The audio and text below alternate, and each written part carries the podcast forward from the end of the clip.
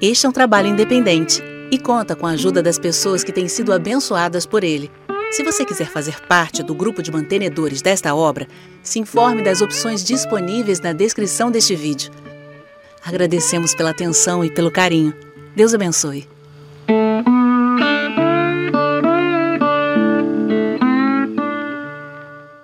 Amém, gente?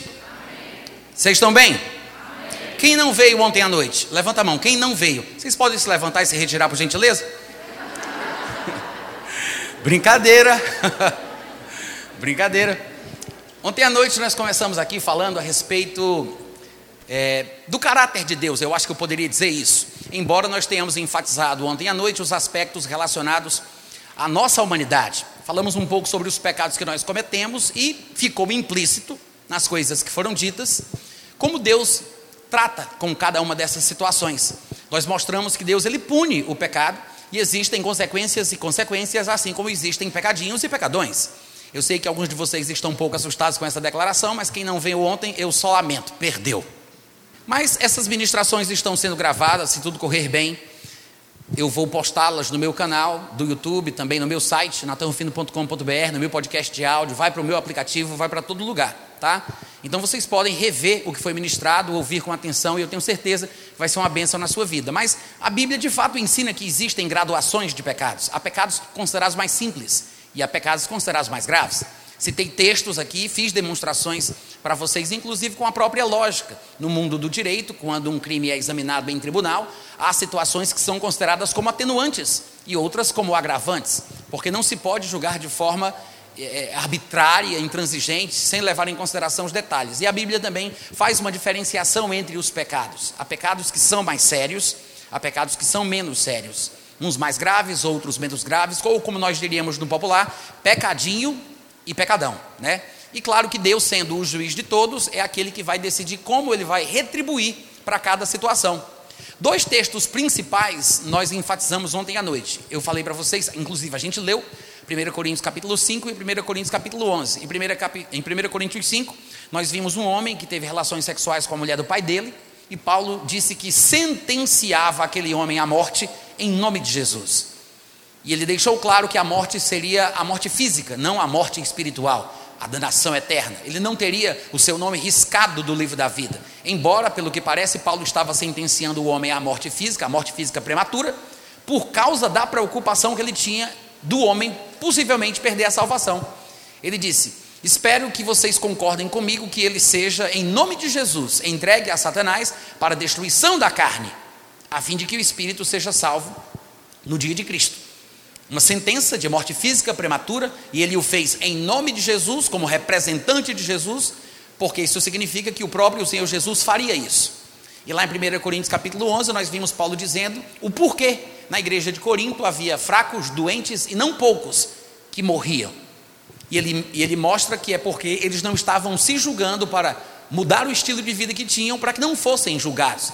E ele diz que se nós nos julgássemos, lá em 1 Coríntios 11 ele explica isso, se nós nos julgássemos, nós não seríamos julgados. E ele está falando sobre o crente ser julgado por Deus. Não seríamos julgados, mas quando julgados, por Deus, está implícito lá no contexto, mas quando julgados por Deus, estamos sendo disciplinados pelo Senhor para não sermos condenados com o mundo. Ou seja, a condenação do mundo é, é o lago de fogo que arde com enxofre. E ele diz que muita gente estava morrendo mais cedo, fisicamente, para não perder a sua salvação, porque existe a possibilidade da perda da salvação.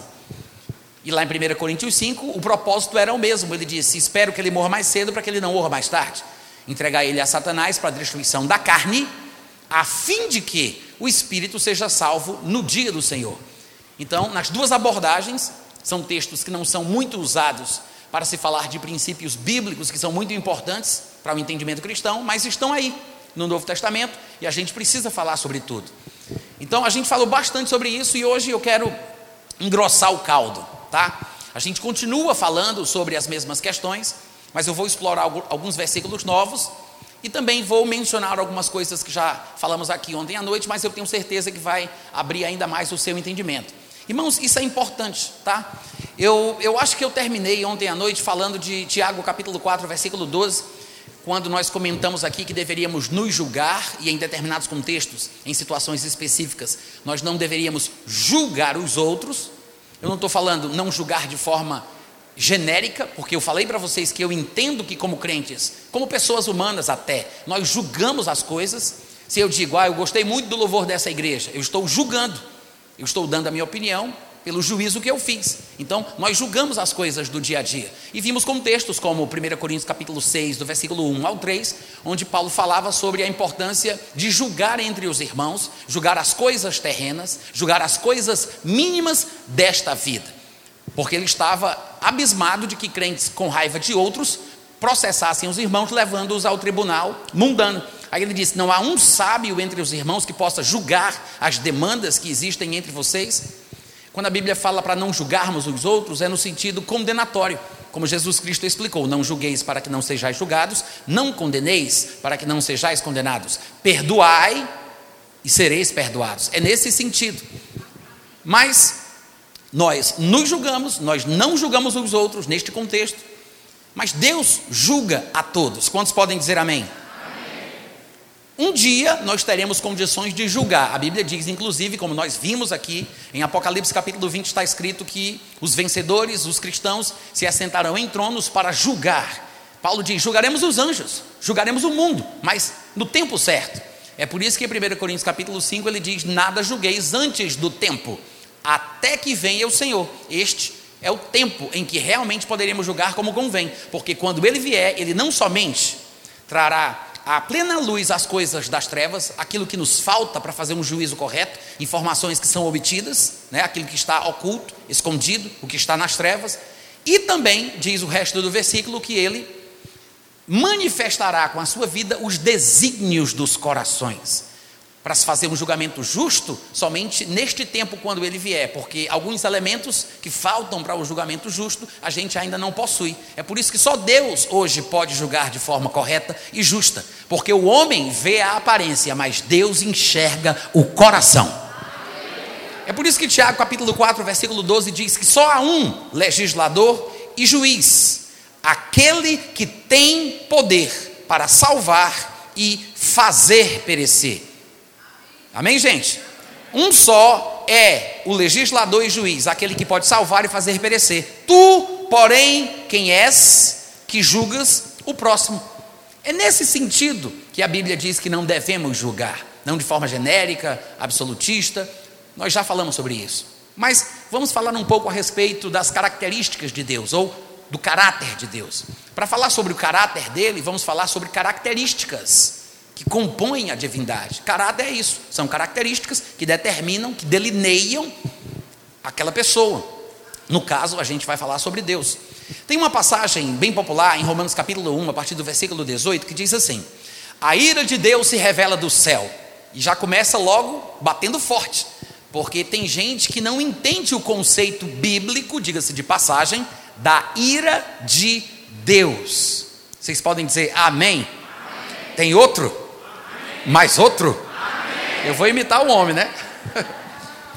A ira de Deus se revela do céu contra toda impiedade e perversão dos homens que detêm a verdade pela injustiça. Porquanto o que de Deus se pode conhecer é manifesto entre eles, porque Deus lhes manifestou. Ele está falando sobre o fato de ser possível conhecer Deus, entender Deus, perceber Deus, porque Deus quis que ele fosse perceptível. Deus quis se manifestar, e claro, ele está falando aqui sobre a possibilidade de ter entendimento sobre a divindade por meio das coisas que foram criadas desde o princípio do mundo. Isso inclui a natureza e as leis da física, da matemática, as coisas do mundo visível e invisível. Mas, obviamente, que a própria Bíblia, como revelação especial da pessoa de Deus, também revela sobre ele e é uma iniciativa de Deus de se mostrar. Porque, tanto pela natureza, pelo céu, pelas estrelas, vocês sabem, tem salmos que dizem que uma estrela fala para outra estrela, uma lua, a lua fala, o sol fala, a terra fala, uma árvore fala para outra árvore. É uma linguagem figurativa e poética, mas a ideia é que há uma mensagem. Existe uma assinatura do Criador em tudo o que foi feito. E embora se possa saber sobre Deus por meio das coisas criadas, ainda que de forma limitada, nós também temos a Bíblia, que é uma autorrevelação divina, é Deus se mostrando, Deus se tornando manifesto, porque Ele quer ser conhecido. A Bíblia diz no livro de Provérbios que a glória de Deus está em esconder o mistério, em esconder as coisas, ocultar as coisas, mas a glória dos reis está em esquadrinhá-los. Amém? É da vontade de Deus que o homem estude, pesquise, medite e aprenda cada vez mais sobre Deus e assim cresça espiritualmente. Então, está escrito aqui que o que de Deus se pode conhecer é manifesto entre os homens, porque Deus quis que fosse assim, porque Deus lhes manifestou, porque os atributos invisíveis de Deus, ora, tanto o seu eterno poder quanto a sua própria divindade claramente se reconhecem. Há versões que dizem claramente se entendem. Desde o princípio do mundo, sendo percebidos por meio das coisas que foram criadas, visíveis e invisíveis. Deus não somente criou o vento, como o lugar por onde o vento corre. Tais homens, estes que, no começo desta porção que eu estou lendo para vocês, Paulo disse que detém a verdade em troca da injustiça, destes que são perversos e praticam impiedade, tais homens são, por isso, indesculpáveis, porque não tem desculpa, porque é possível ter conhecimento sobre Deus, mesmo que não seja de forma profunda. Gente, até nós que nascemos de novo, que, que nascemos de novo, que estamos na igreja, que temos o Espírito Santo, dizimistas e faladores de línguas, até nós não conhecemos a Deus do mesmo jeito. Cada um está num nível, num grau de crescimento espiritual e tem um conhecimento X, não é igual ao coleguinha do lado. Amém, gente? Então, há limitações no nosso conhecimento e crescimento espiritual sobre a pessoa de Deus, mas a Bíblia está sendo bem clara, dizendo que sim, é possível entender um pouco, e o pouco aqui é acréscimo meu, mas é possível entender alguma coisa sobre a pessoa de Deus, porque Deus quis que fosse assim, foi Ele quem lhes manifestou, e pelo fato de terem a possibilidade clara de entender tanto o seu eterno poder quanto a sua divindade, e por não terem glorificado a Ele como Deus, é por isso que eles são indesculpáveis, porquanto, versículo 21 de Romanos 1, tendo conhecimento de Deus, não o glorificaram como Deus, nem lhe deram graça, antes se autossabotaram, tá? Versão natânica, antes se tornaram nulos em seus próprios raciocínios. E a gente vê isso aqui todo dia, né?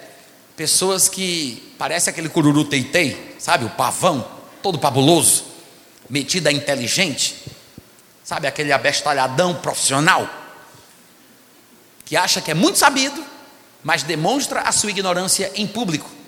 Se anulam em seus próprios raciocínios, obscurecendo-se-lhes. Ou seja, eles se auto-sabotam, né? Eles estão se prejudicando sem perceber obscurecendo-se-lhes o coração insensato. Esse é o contexto, talvez mais falado entre alguns cristãos, para se justificar o porquê que Deus pune alguns homens que insistem em determinadas práticas pecaminosas. Mas isso aqui é um princípio geral que serve para tudo, para tudo. E o que é interessante é que o texto é bem claro em dizer que a ira de Deus se revela, não é lá do inferno, se revela do céu. Vocês podem dizer amém? É a primeira frase que diz o texto que eu li. A ira de Deus se revela do céu. É por isso que é de Deus, porque ela se revela contra a impiedade, contra a injustiça, contra os que insistem em fazer o mal, contra os que lutam contra a verdade, em favor de injustiças. É lógico que Deus tem que se irar. É lógico. Amém? Muita gente boa não entende isso. Muita gente boa não sabe como lidar com versículos que demonstram a ira de Deus em juízos, em punições, em julgamentos, em execuções, porque não compreendem o tipo de juiz que ele é. Como nós vimos do versículo 12 de Tiago, capítulo 4, ele, que é legislador e juiz, ele pode salvar e ele pode fazer perecer. Diga amém ou ai de mim. Agora qual é o problema? É a nossa, como eu disse ontem, teologia seletiva. Teologia seletiva. A gente escolhe o que quer crer. A gente seleciona, a gente elege como os calvinistas, né? A gente elege os versículos corretos, os versículos certos, os versículos bíblicos. E aí a gente faz uma caricatura. A gente não monta o caráter, mas a gente faz uma caricatura, características deturpadas da pessoa de Deus. Isso é uma caricatura. Não é o verdadeiro Deus da Bíblia. Com teologia seletiva, nós teremos um conhecimento parcial, incompleto e, por que não dizer, inapropriado. Amém, gente? Então, falar sobre o aspecto da ira divina não é uma coisa ruim, embora até cause medo. Pode ter certeza que qualquer medo que seja causado no coração do ouvinte é um medo que pode ser chamado de bom. Faltou mais glória a Deus e aleluia nessa igreja. Existe medo bom? Existe. A Bíblia fala sobre santo temor, que é um, é um temor divino, é um temor separado por Deus, para Deus, é um temor consagrado, é um temor bom, é um medo bom. E a gente vai falar um pouco mais sobre isso aqui, mas ainda falando sobre essas questões dos, das características de Deus, que compõem aquilo que nós chamamos de seu caráter, os atributos de Deus. Na teologia, eles gostam de falar que existem atributos que são chamados de comunicáveis, ou relacionados e aqueles atributos que são não comunicáveis ou não relacionados. O que eles querem dizer com isso é que há atributos na pessoa de Deus que se refletem ou são comunicados por Deus à sua imagem e semelhança, ao, ao homem que ele criou. Deus comunica, Deus ele, ele coloca no homem. Quando Deus fez o homem, o duplicado em espécie da sua própria categoria, quando ele fez o homem à sua imagem e semelhança, ele, ele comunicou ao homem alguns destes atributos divinos. Então, isto é o que a teologia chamaria de atributos comunicáveis ou relacionados, porque há uma relação entre características que se encontram no próprio Deus. Quantos estão acompanhando? Alguns destes comunicáveis, relacionados, alguns destes atributos são amor, bondade, compaixão. São atributos que Deus tem, mas que nós também vemos no homem. Amém, gente? Mas existem atributos que somente Deus tem. Para citar pouco, vou citar três dos que são talvez mais populares e que caracterizam Deus como Deus: a onipotência, a onisciência e a onipresença. Só Deus tem isso. Mas destes atributos que também encontramos na pessoa humana, não são apenas os atributos de característica positiva. Amor, bondade, compaixão, também tem a ira, a severidade e a vingança. Oi, só um teste, experiência. Que tem um problema nesse microfone, eu vou tentar de novo.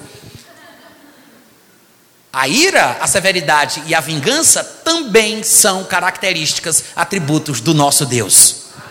E que também estão presentes em nós, e não são necessariamente ruins, embora sejam palavras fortes, envolvidas em contextos dramáticos, mas não são características necessariamente ruins.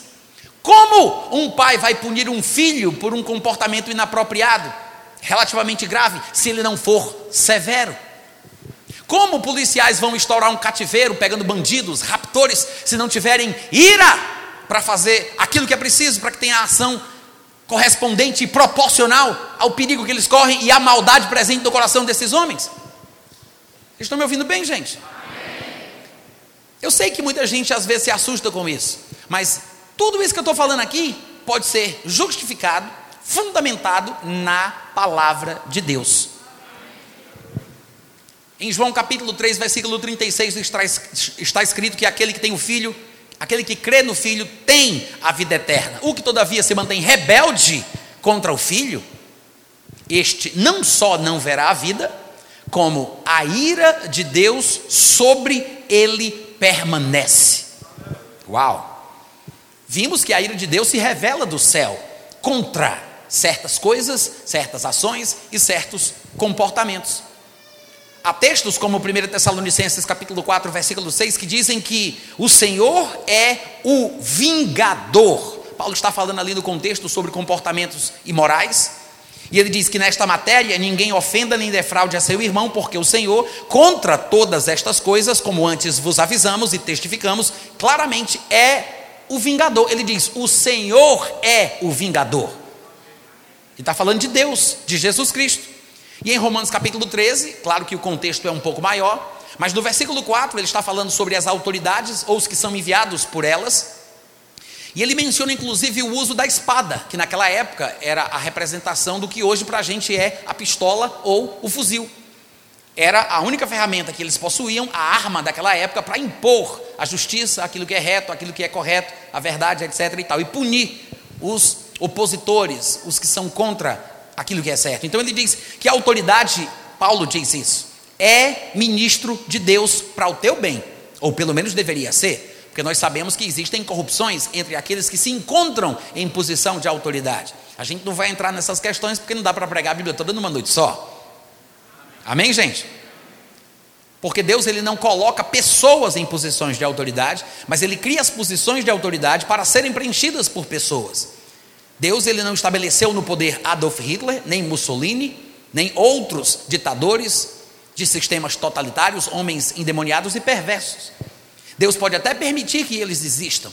E Deus possa, como pela sua posição privilegiada, como um excelente enxadrista que consegue antever 15, 20 jogadas na frente, Deus, pela sua onisciência, ele pode interagir com os homens, tangendo a história para um fim, para um propósito que ele estabeleça.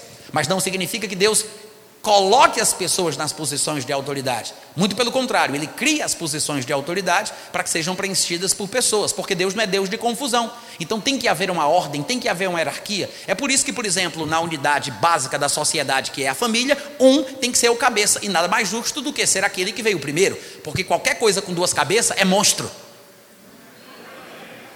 Amém, gente? Então por quê? Porque Deus é Deus de ordem e Deus de paz, não é Deus de confusão. Então a estrutura de autoridade é de Deus. Quando você lê textos como estes de Romanos capítulo 13, não troque os pés pelas mãos e nem entenda errado por causa da influência de qualquer calvinista perturbado do juízo que você anda ouvindo por aí. Estou pregando muito bem hoje à noite. Cadê os amém, os aleluia? Entretanto, se fizeres mal, teme, porque não é sem motivo Diga, não é sem motivo. Mais uma vez. Veja, ele disse que as autoridades são ministros de Deus para o teu bem. Entretanto, se você faz o que é errado, se você faz o mal, aí você tem que ter medo, porque não é sem motivo. Não é sem motivo que ele traz a espada. Há um objetivo, há um motivo, há um propósito. A razão pela qual o policial, a autoridade possui uma arma, uma pistola, um fuzil, é porque é para punir aquele que faz o mal. E é para ter medo mesmo, compadre. Diga amém. amém. Se faz o mal, teme. Porque não é sem motivo que ele traz a espada. Por que, que ele traz a espada? Por que, que ele faz temer? Porque é ministro de Deus vingador. Vingador para castigar aquele que pratica o mal. Ah, mas eu acho muito injusto. Pô, então pare de roubar. Eu acho muito injusto. Pô, pare de fazer o que está errado. Quer viver em paz, sem medo, sem ser punido, sem ser castigado? Faz aquilo que é certo. Eu sei que existem outras implicações, mas a tentação de querer falar sobre tudo que diz aqui em Romanos 13 é grande, mas eu não posso fazer isso. Eu tenho que deixar uma gordurinha para eu ser chamado de novo. Mas o que é interessante é que a passagem diz que Deus é vingador. Quantos pegaram isso? Em Romanos 12, 19, ainda falando sobre isso, Paulo diz: Não vos vingueis a vós mesmos, amados, mas dai lugar à ira. A ira de Deus. Ele não está falando sobre a ira humana. Pelo contrário, ele tenta apaziguar os cristãos para não se irarem de forma desmedida. E ele diz: em vez de vocês quererem fazer alguma coisa, Deixa Deus agir. Ele diz: Deixa Deus se irá. Deem lugar aí, inclusive algumas versões em português para esclarecer demonstram que é a ira de Deus. Já colocam isso no próprio texto. Dai lugar à ira de Deus, porque está escrito: A mim pertence a vingança. Isso é Deus falando. A vingança é minha, sou eu que vingo. a mim pertence a vingança eu é que retribuirei, diz o Senhor. Amém? Hebreus 10, 30, sem fugir do mesmo padrão, ele diz: Nós conhecemos aquele que disse: A mim pertence a vingança, eu retribuirei. A gente acabou de ler isso.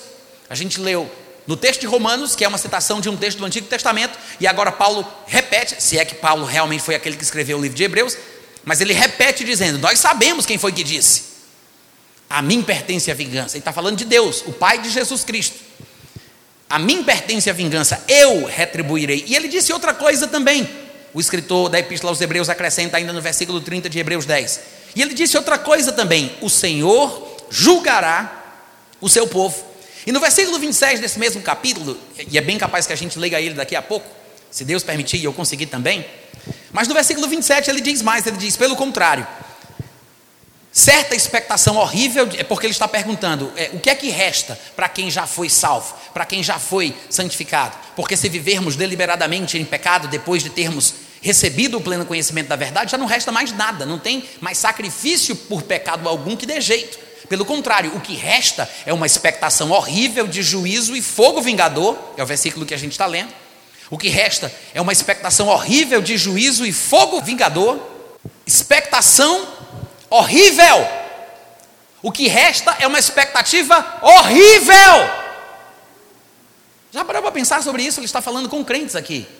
Crentes judeus, que tinham se convertido ao Senhor Jesus, considerando ele como o Messias esperado de Israel, mas estavam balançados em voltar para a religião judaica, porque havia muitos apelos exteriores. E o cristianismo, como vocês sabem ou deveriam saber, é uma religião basicamente internalizada. Você fecha os olhos para orar, se tranca num quarto com a porta fechada. Você fala com Deus que não se vê, porque aquele que se aproxima de Deus tem que acreditar que ele existe.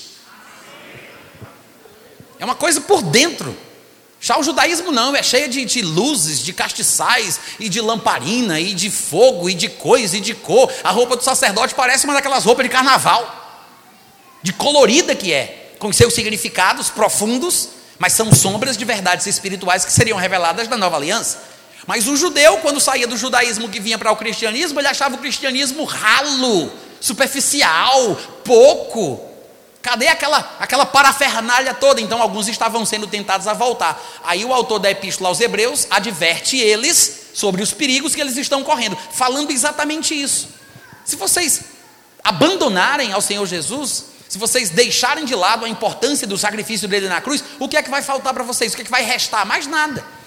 Agora, se vocês fizerem isso, viverem deliberadamente em pecado depois de terem conhecido ao Senhor Jesus, o que vai restar para vocês é uma expectativa horrível de juízo e fogo vingador prestes a consumir os adversários. Então você observa que todas estas passagens que falam sobre o aspecto vingativo estão associando esta vingança à pessoa de Deus. Existem dois aspectos relacionados à vingança que vai ser manifesta pelo Deus Todo-Poderoso. Tem os aspectos da vida atual, não importa em que geração nós estejamos vivendo, se porventura alguém da época da tribulação estiver assistindo esse vídeo no meu canal do YouTube, também serve para você. Mas não importa a época em que a pessoa viva, a tribulação é uma manifestação da ira de Deus, mas em todos os momentos Deus manifesta a sua vingança. Mas existe esta vingança futura da época da tribulação. A Bíblia fala que há um dia da vingança do nosso Deus. Tem a vingança que se manifesta atualmente, na vida que agora é, mas tem essa vingança futura.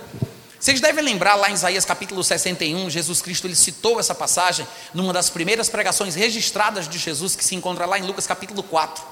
Ele abriu o livro do profeta Isaías e ele de propósito disse: O Espírito do Senhor está sobre mim, porque ele me ungiu para pregar boas novas aos quebrantados, enviou-me a curar os quebrantados de coração, a proclamar a libertação dos cativos e a pôr em liberdade os algemados. Mas no versículo 2, na sequência do texto original de Isaías, que foi mencionado parcialmente por Jesus lá em Lucas 4, Isaías continua dizendo: E também ele me ungiu para apregoar o ano aceitável do Senhor e o dia da vingança do nosso Deus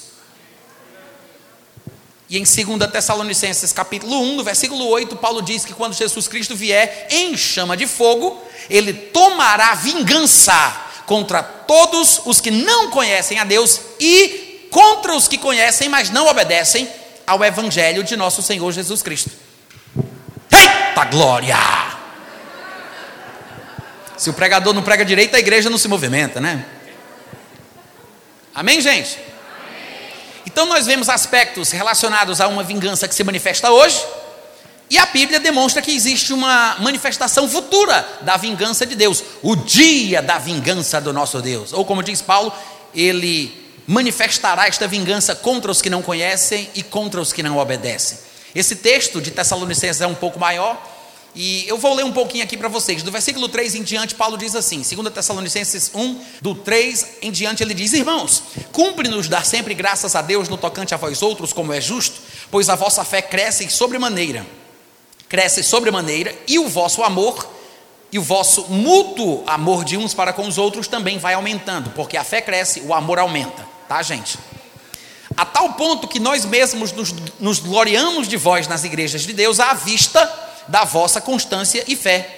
Em todas as vossas perseguições e nas tribulações que suportais, sinal evidente do reto juízo de Deus, para que sejais considerados dignos do reino de Deus, pelo qual, com efeito, estáis sofrendo.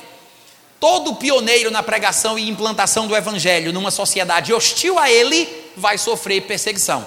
A Bíblia diz em 2 Timóteo 3,12 que todo aquele que quer viver piedosamente em Cristo Jesus sofrerá perseguição. Tem um sofrimento bíblico. E claro que quando você vai implantar o evangelho numa sociedade hostil, você acaba sofrendo um pouco mais. É por isso que há cristãos morrendo ainda hoje, antes do início da tribulação, em países islâmicos, em países fechados, onde é proibido carregar uma Bíblia na rua.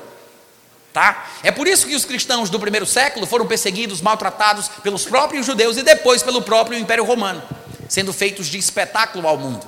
Porque quão mais hostil for a sociedade na qual você estiver inserido e você estiver pregando, implantando o evangelho, mais você será perseguido. Vocês entendem isso? Então, ele está falando sobre isso aqui, em todas as vossas perseguições e tribulações nas quais vocês que vocês suportam. Aí ele diz: Isso é um sinal evidente do reto juízo de Deus, para que sejais considerados dignos do reino de Deus, pelo qual, com efeito, estáis sofrendo. Se de fato é justo para com Deus que ele dê em paga tribulação aos que vos atribulam, e a vós outros que sois atribulados, alívio juntamente conosco. A minha versão tem uma vírgula, e aí diz: Quando do céu se manifestar o Senhor Jesus com os anjos do seu poder em chama de fogo etc. Na verdade, vocês sabem que no texto grego original não existiam as notações léxicas que nós temos em nosso texto em português. Interjeição, interrogação, ponto, vírgula, ponto e vírgula, essas coisas não estavam presentes. Foram acrescentadas para esclarecer o suposto significado original pretendido por Paulo ou por qualquer outro autor de algum texto que a gente esteja lendo. Mas às vezes, a interpretação daquele que faz esta edição, compilação, tradução, a interpretação dele mais atrapalha do que ajuda. É bem provável que aqui no versículo 7, quando ele diz: E vós outros que sois atribulados, alívio juntamente conosco, em vez de vírgula, deveria ter um ponto na mesma linha ou na linha seguinte, ele deveria continuar. Quando do céu se manifestar o Senhor Jesus com os anjos do seu poder em chama de fogo, tomando vingança contra os que não conhecem a Deus e contra os que não obedecem ao evangelho do Senhor Jesus, vírgula e não ponto. Estes estes sofrerão penalidade da eterna destruição, banidos da face do Senhor e da glória do seu poder. Isso aqui algumas vezes é mal interpretado e alguns pós-tribulacionistas acham que Paulo estaria dizendo que no mesmo momento em que o Senhor se manifestar para se vingar dos pecadores, é o momento em que a igreja vai ser aliviada pelo arrebatamento. Aí ele supõe que por causa deste texto, a Bíblia estaria ensinando que o arrebatamento e a manifestação final de Jesus no final da tribulação seria uma coisa só, porque eles não entenderam este pequeno detalhe. Paulo não está falando que vai acontecer na mesma hora as duas coisas. Ele está apenas dizendo que aqueles que sofrem hoje, um dia serão consolados, e aqueles que estão no bem bom da bagaceira, um dia serão penalizados. Amém, gente? Mas mantém a mesma a mesma doutrina, o mesmo ensinamento, a mesma verdade. Deus se vingará, Deus punirá, ele exercerá juízo. E isso é por causa do caráter de Deus. A ira de Deus é uma coisa que está presente, a severidade é uma coisa que Deus também tem. Porque Deus se ira, Deus é severo e Deus se vinga. Como nós observamos muito bem em textos da Bíblia. Ah, você vai dizer, ah, mas eu não consigo entender isso. Bom, você não consegue entender textos que falam sobre isso claramente, mas não quer dizer que você tenha que abandonar o princípio bíblico só porque você não está pronto para aceitar as verdades da Escritura. Fica com calma, você está crescendo, vai bebendo o teu leitinho, vai chegar um dia que você vai ter maturidade suficiente para compreender que os textos claros da Bíblia não podem ser facilmente desprezados. Só por causa de um pregador predileto que diz o contrário, só por causa de uma predileção doutrinária que eu tenho, só porque a minha denominação e o meu ministério não pensa assim. Amém, gente? Em Romanos capítulo 11, versículo 22 está escrito: Considerai, pois, a bondade e a severidade de Deus. Ele está mandando a gente considerar as duas coisas, porque Deus tanto é bondoso quanto é severo. Deus não é mais bondoso do que é severo, muito pelo contrário. Deus é tão severo quanto é bondoso, e a severidade de Deus é diretamente proporcional ao tanto de bondade que ele tem. Para quem não entendeu, eu vou explicar com uma parábola. Se você assistisse um programa de crime, eu não estou recomendando isso para ninguém, não, mas eu sou apaixonado por esse tipo de programação. Mas eu gosto de ver como as coisas acontecem, como é que uma criança tão amada pelos pais se transforma num monstro com um índice de maldade tamanha a ponto de assassinar os pais por causa de dinheiro. Gosto da investigação, gosto do trabalho dos agentes, dos detetives, sabe? A busca pela verdade, a busca pelo bandido, encontrar os rastros. Eu gosto disso, né? De solucionar problemas, de descriptografar mensagens. Aquilo que está oculto eu gosto de trazer à luz. Então, me chama atenção esse tipo de programação. Mas, quem de vocês que é, assiste uma notícia de, sei lá, três homens, quatro homens que estupram uma criança de 12 anos de idade, com requintes de crueldade por uma semana e depois decepam essa pessoa em pedaços, com muita crueldade. Quem de vocês que sabe de uma coisa como essa, na televisão em qualquer mídia, que não fica indignado, que não se sente mal, que não fica enojado, que não fica irado? Se você não se sente assim quando assiste isso, você tem problema. Vocês estão ouvindo o que eu estou dizendo? Uma pessoa relativamente normal, que a gente poderia até chamar de boa, uma pessoa de bem, uma pessoa relativamente normal, né, porque a gente sabe da maldade na natureza humana, mas qualquer pessoa normal fica indignado com uma situação como essa.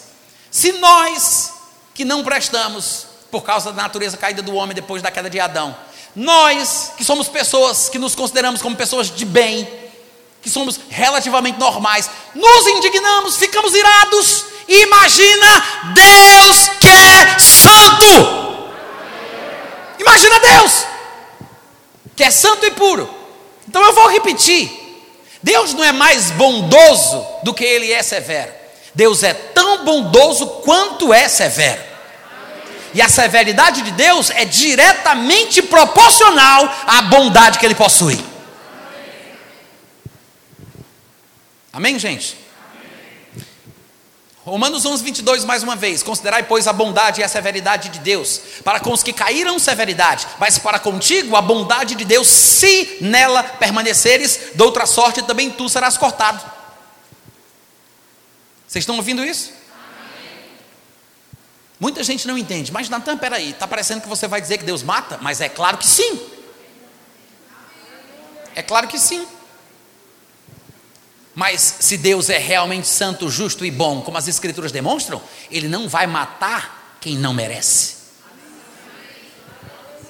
Agora me diga, se você visse uma cena que foi por acaso televisionada, né? Foi filmada. Aí você vê um homem bomba com um colete cheio de explosivos que quer matar um bocado de gente dentro de um shopping para ver se ele ganha 70 virgens lá no paraíso dele. Aí ele está prestes a se explodir, a Akbar! Aí um agente federal ou um sniper presente, sabendo o que estava acontecendo, já informado pelos seus superiores, toda a equipe tática, aí ele está lá, vê um homem e ele dá um tiro na cabeça desse homem. Esse homem que dá um tiro é um bandido ou é um herói? Hã? Não, eu não estou conseguindo ouvir. Como é que é? É um herói.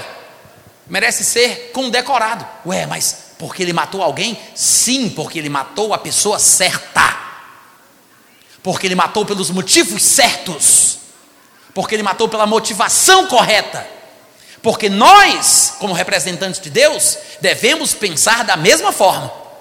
Porque a ira de Deus se revela do céu, não é do inferno, é do céu contra pessoas más, contra gente ruim. Amém, gente? Então a gente tem que entender que há contextos e contextos. E às vezes o que nos falta é exatamente isso, porque qualquer tipo de empatia pelo crime demonstra antipatia pela justiça. Vocês entenderam o que eu falei? Se você pensasse num juiz desses corruptos que tem muitos por aí no Brasil, né? Se você pensasse num juiz e ele absolvesse um ladrão, caso Deus o livre isso aconteça um dia aqui no Brasil. Se um juiz absolvesse um ladrão, você acharia que esse juiz é bom? Ou ele simplesmente faz o bem porque não sabe ser justo? Que silêncio foi que aconteceu, gente? O que é bondade? Onde está o contexto correto para que nós digamos que uma ação de determinado juiz, determinada autoridade ou policial é uma ação boa? Às vezes, fazer o bem, nesse sentido, pode ser uma coisa muito má. Porque quem salva a vida do lobo põe em risco a vida das ovelhas. Eita glória! Eu vou repetir. Quem salva a vida do lobo põe em risco a vida das ovelhas. É verdade ou não é? Então tem hora para matar. Tem hora para punir. Tem hora para se irar. Amém, irmãos? Como já dizia Ben Parker. Quem não sabe quem é Ben Parker é o tipo de Peter Parker. Ele é uma aranha. Com grandes poderes vem grandes responsabilidades. Amém, irmãos? Então, da mesma forma, por exemplo, a pena de morte. Né? Muitas vezes os evangélicos se embananam com esse negócio de pena de morte.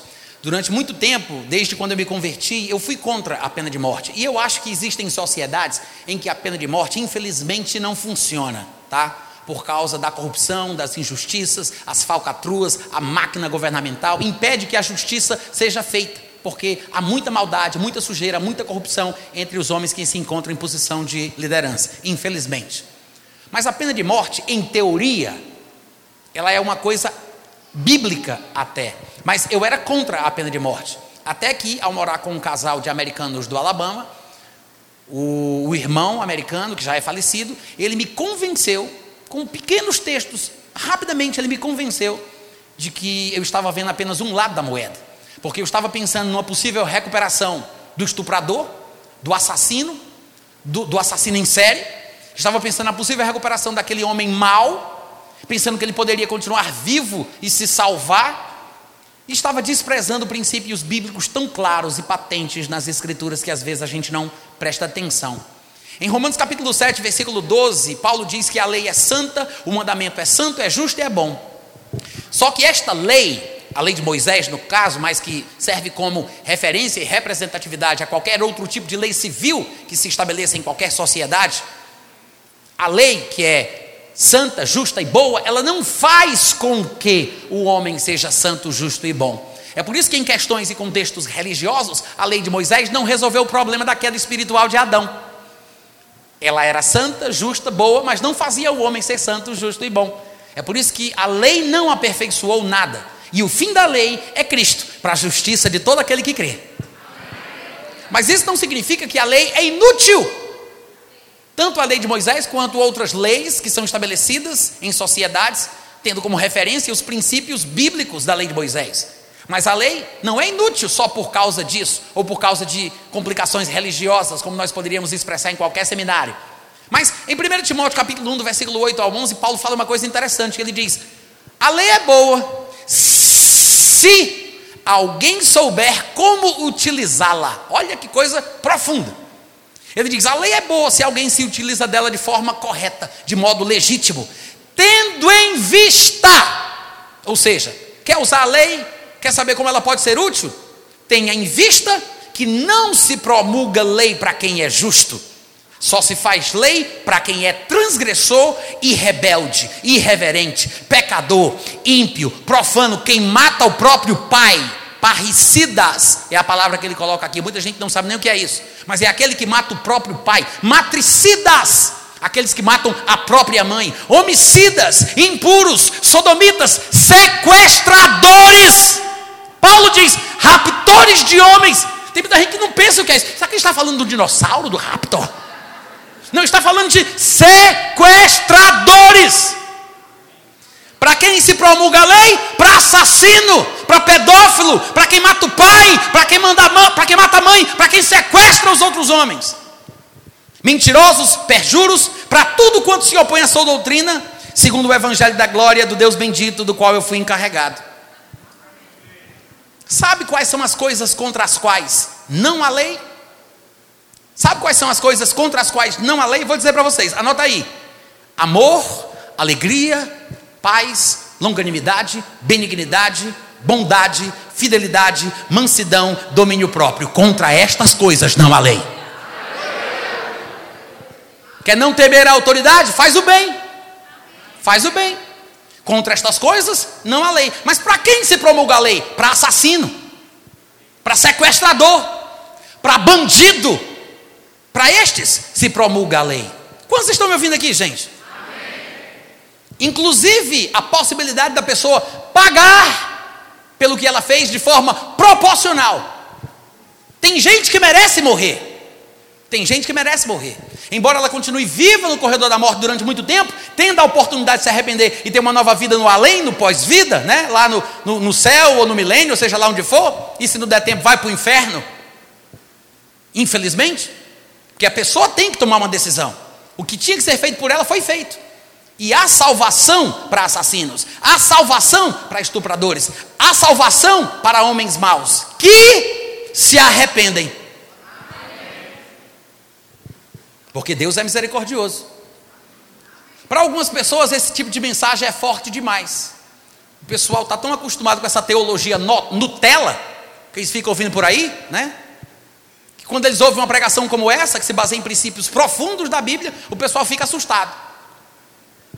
Mas eu gostaria de perguntar para vocês o seguinte: por favor, desfaça, fique sorrindo, olhando para frente, ninguém vai desconfiar que é contigo.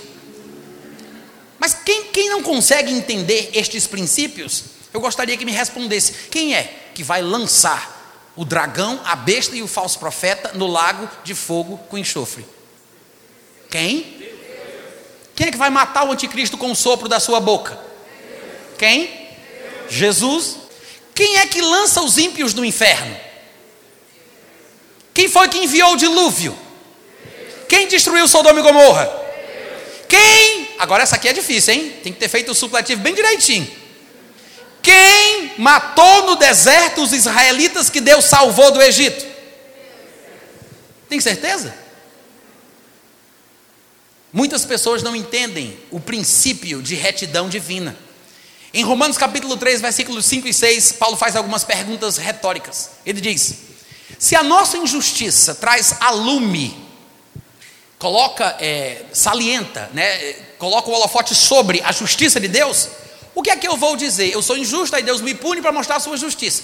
Mas se a minha injustiça demonstra como Deus é justo me punindo, será que Ele não é injusto por me punir?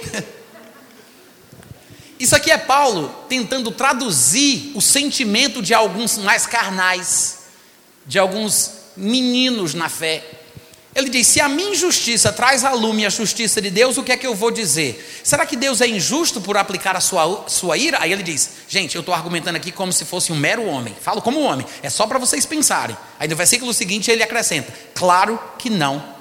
Porque se fosse injusto Deus punir quem pratica injustiça, Paulo pergunta: como é que ele vai julgar o mundo, meu Deus do céu? Isso é Paulo perguntando em Romanos, em Romanos 3, 5 e 6. Se é injusto Deus punir quem faz o que é errado, como é que ele vai julgar o mundo? Amém? Amém? Ou seja, a expressão da ira de Deus que ele menciona no versículo anterior, a expressão dessa ira vem por meio do julgamento. O juízo de Deus é uma expressão da ira divina. Lá em Romanos capítulo 2, versículo 5, Paulo também diz assim: segundo a tua dureza e o teu coração que não se arrepende, coração impenitente, acumulas contra ti mesmo ira para o dia da ira e da revelação. O que mais me interessa é essa última parte: revelação do justo juízo de Deus. Eu sei que não precisava, mas eu gosto que Paulo tem enfatizado que o juízo de Deus é justo. Nunca se engane, nunca se iluda. O juízo de Deus é justo.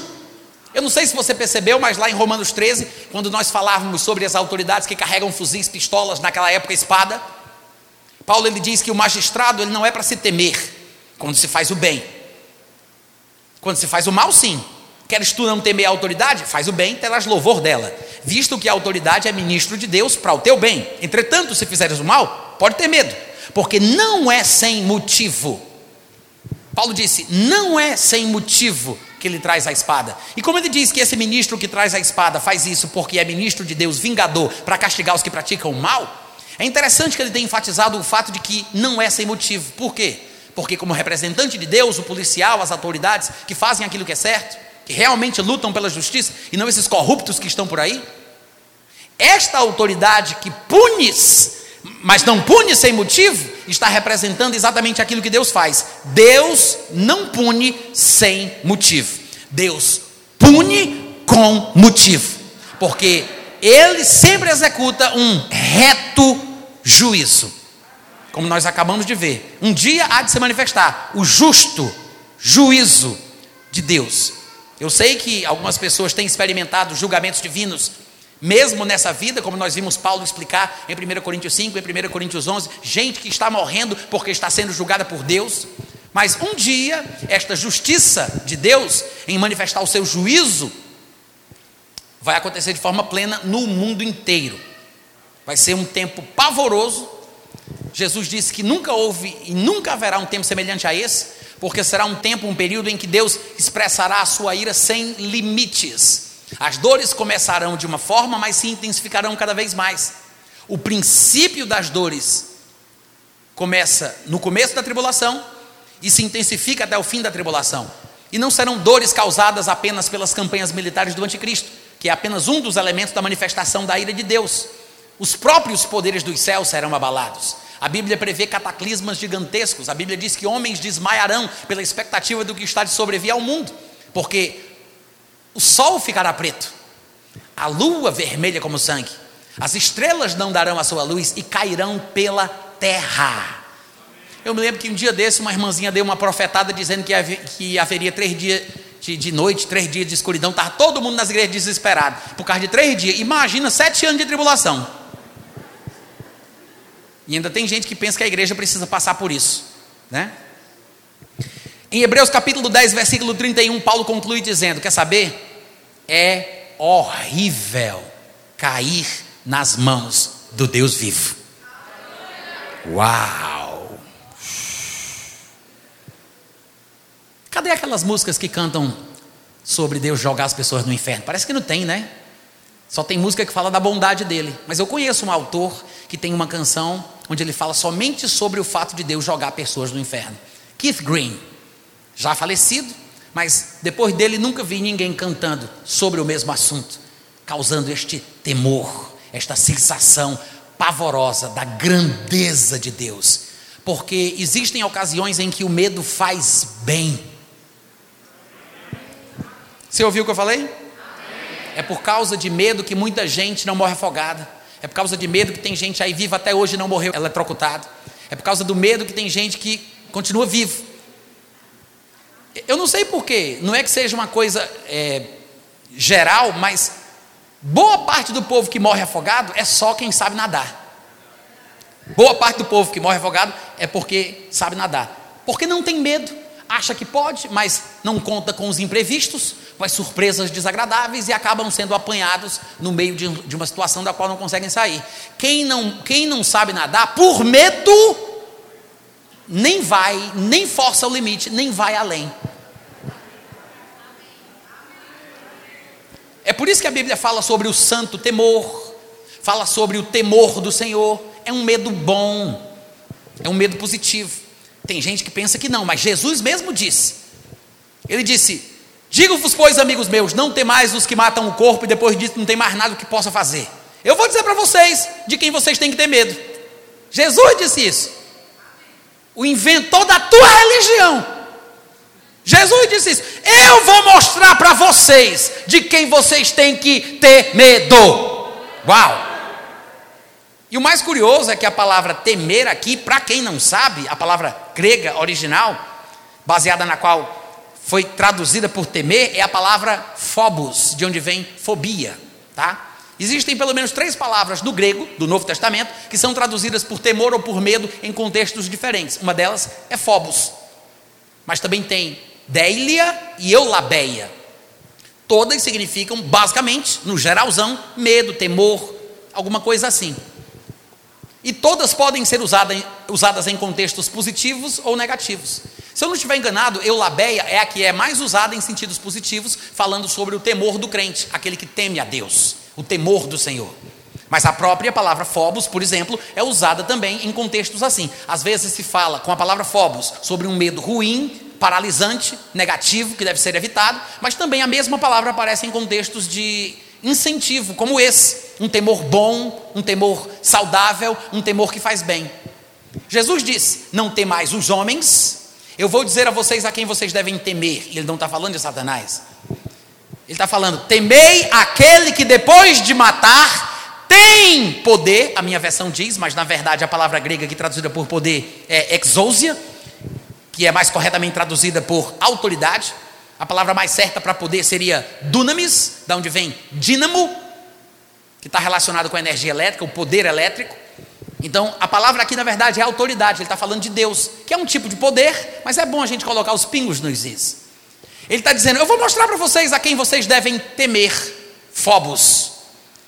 Temei aquele que depois de matar, uau, depois de matar, tem autoridade para lançar no inferno. Aí Jesus diz: Sim, digo-vos, a esse deveis, deveis, deveis temer.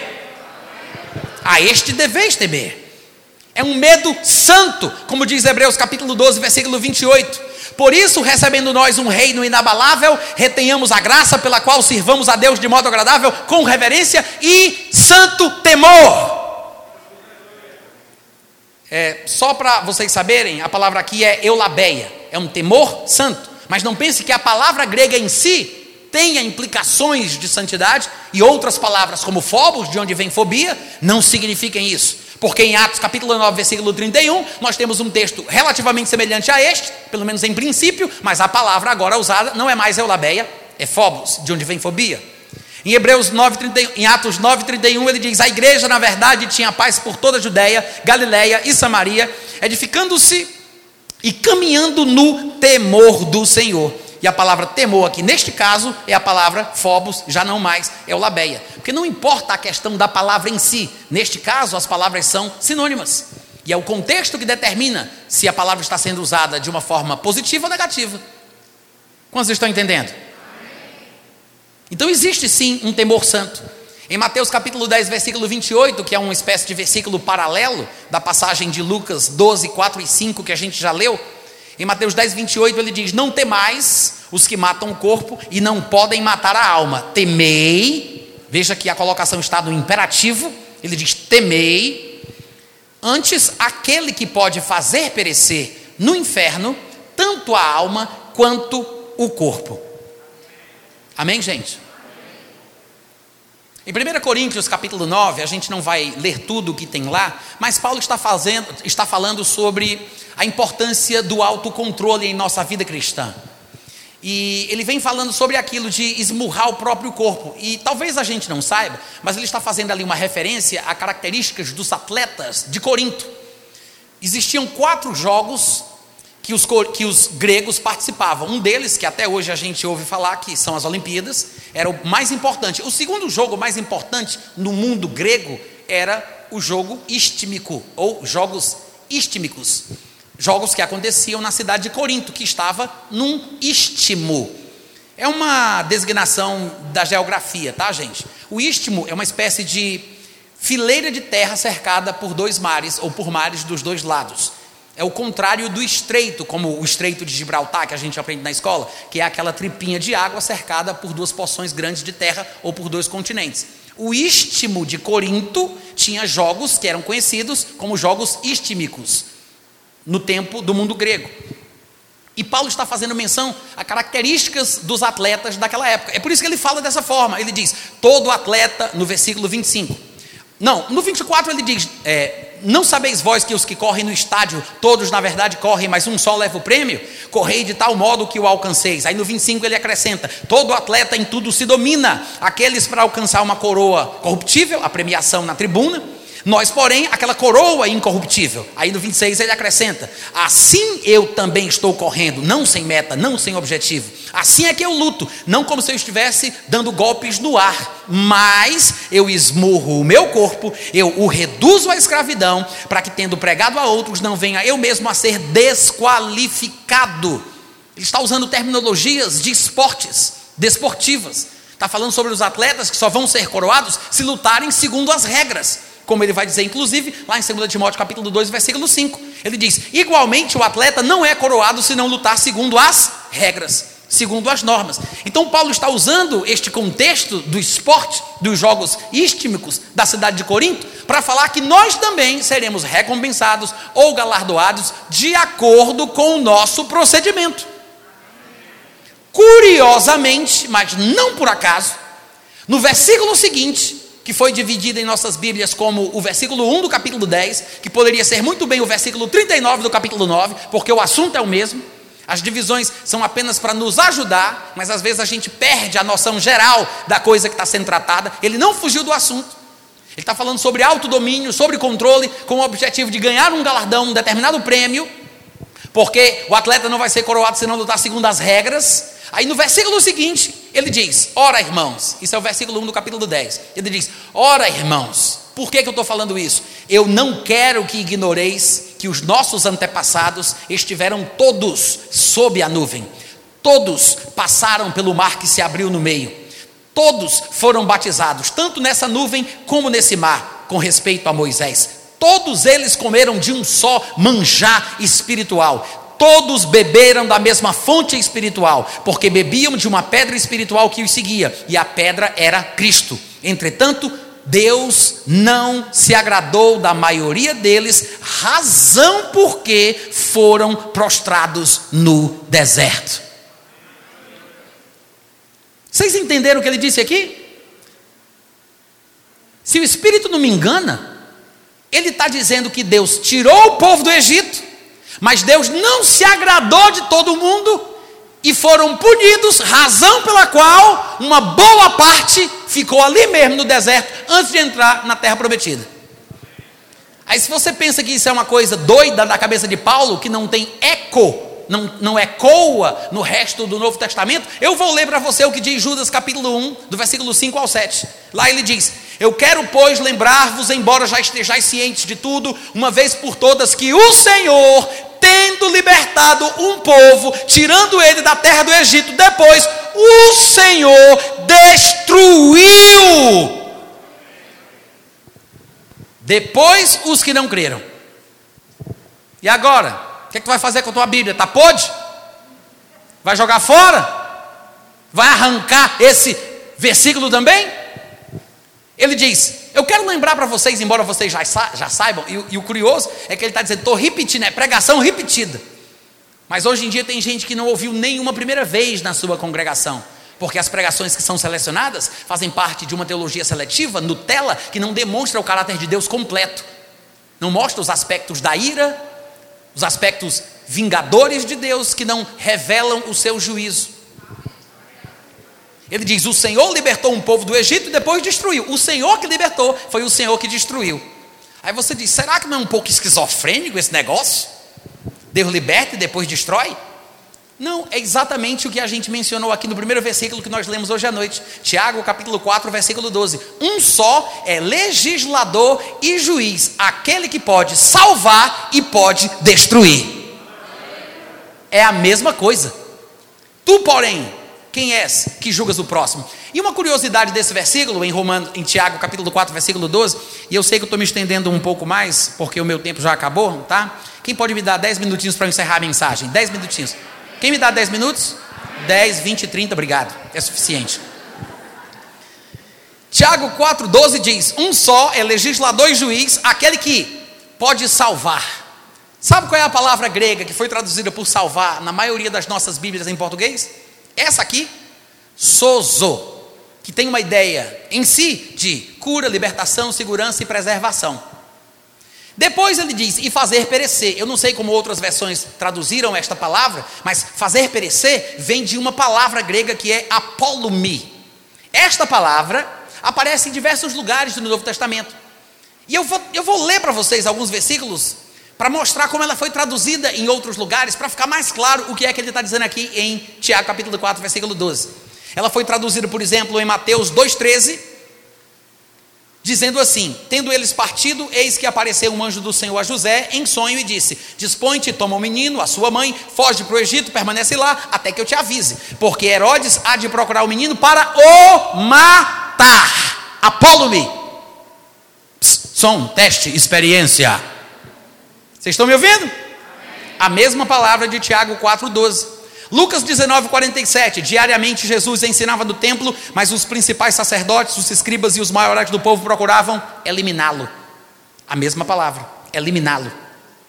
Marcos 11, 18. E os principais sacerdotes e escribas ouviam estas coisas e procuravam um modo de tirar a vida dele. A mesma palavra.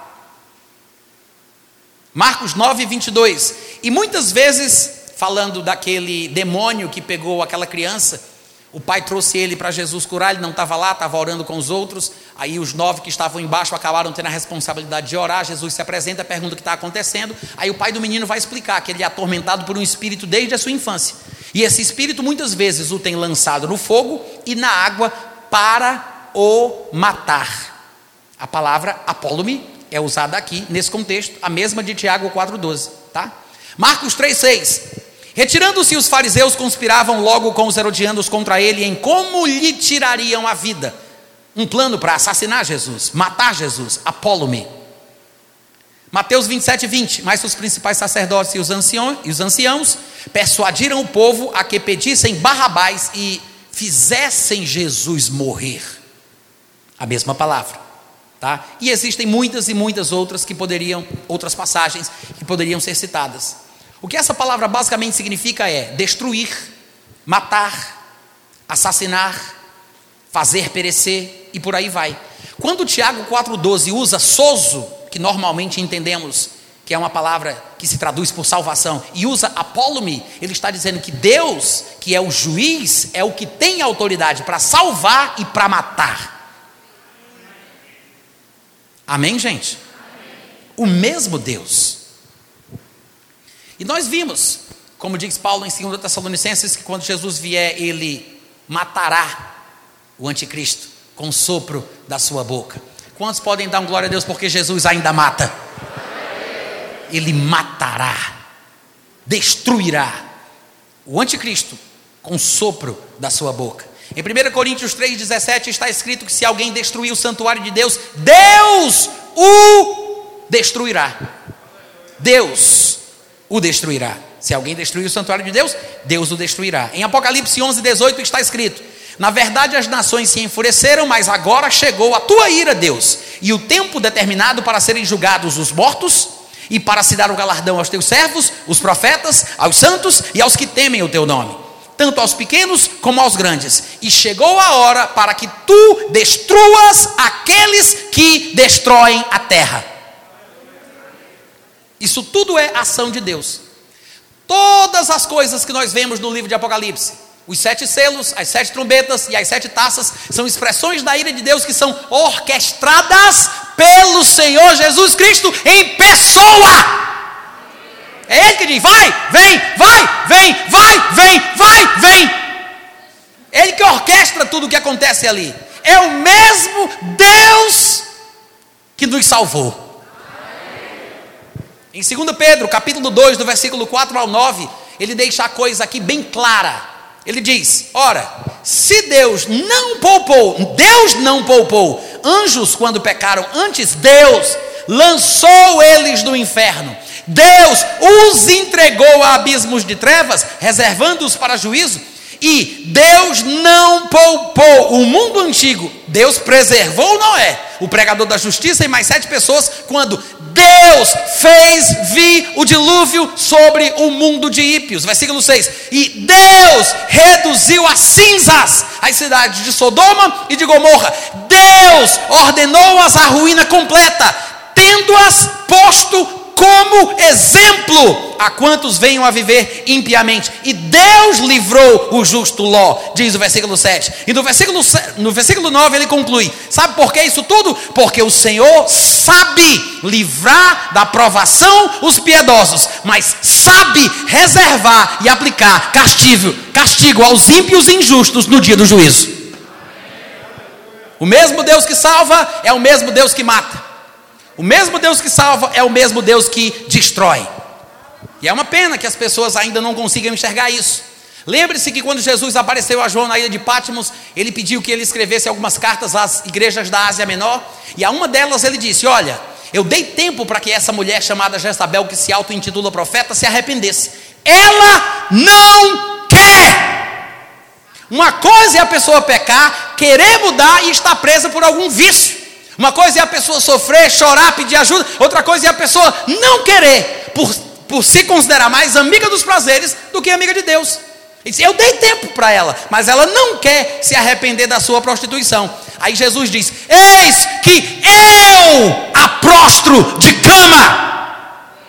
Eu aprostro de cama. Bem como em grande tribulação os que com ela adulteram, caso não se arrependam.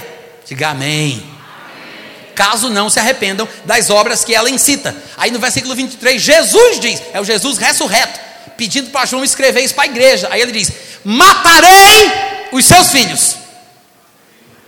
Uau! Matarei os seus filhos, e todas as igrejas conhecerão que eu sou aquele que sabe o que é que está na cabeça e no coração de cada um. É por isso que ele é um bom juiz porque ele conhece coisas que nós não conhecemos. Ele tem como julgar de forma reta e justa. Nós vemos a aparência, mas Deus conhece o que está no coração. E para encerrar, Apocalipse capítulo 3, versículo 19, ainda nesta mesma aparição de Jesus a João lá na ilha de Patmos, ele diz: Eu repreendo, eu disciplino aqueles que eu amo. Agora, obviamente, Jesus não repreenderia e não disciplinaria quem ele não ama. Ele está falando aqui sobre pessoas que ele ama, que precisam de disciplina e de repreensão. Isso quer dizer que são pessoas que estão pecando, gente. São pessoas que estão tendo um comportamento inapropriado, que Deus dá uma prova. E mesmo assim, neste contexto, nesta situação, ele diz: Eu amo, não deixei de amar. É por isso que eu disciplino. É por isso que eu repreendo, porque eu amo. Lembre-se do homem que teve relações sexuais com a mulher do pai dele. Paulo disse: Eu prefiro que ele morra logo, que ele morra mais cedo do que ele morrer mais tarde, a fim de que o espírito seja salvo. Os coríntios estavam fracos, doentes e morrendo para não serem condenados com o mundo. Até a punição, a repreensão, a disciplina é uma expressão de amor.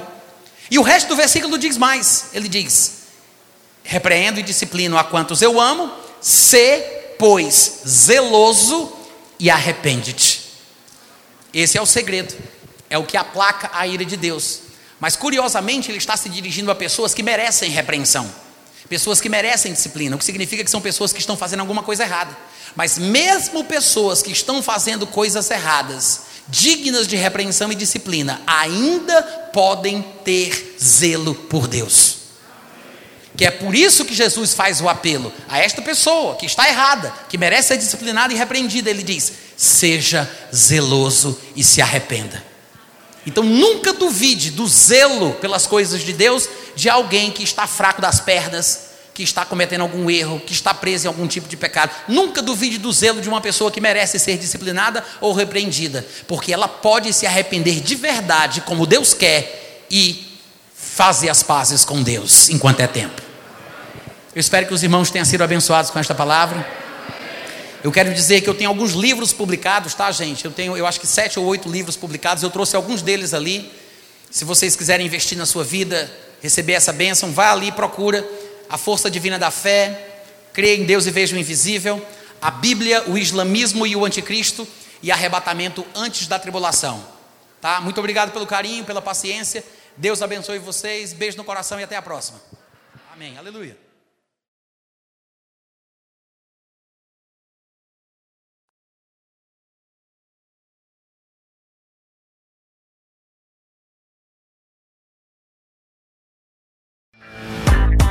Música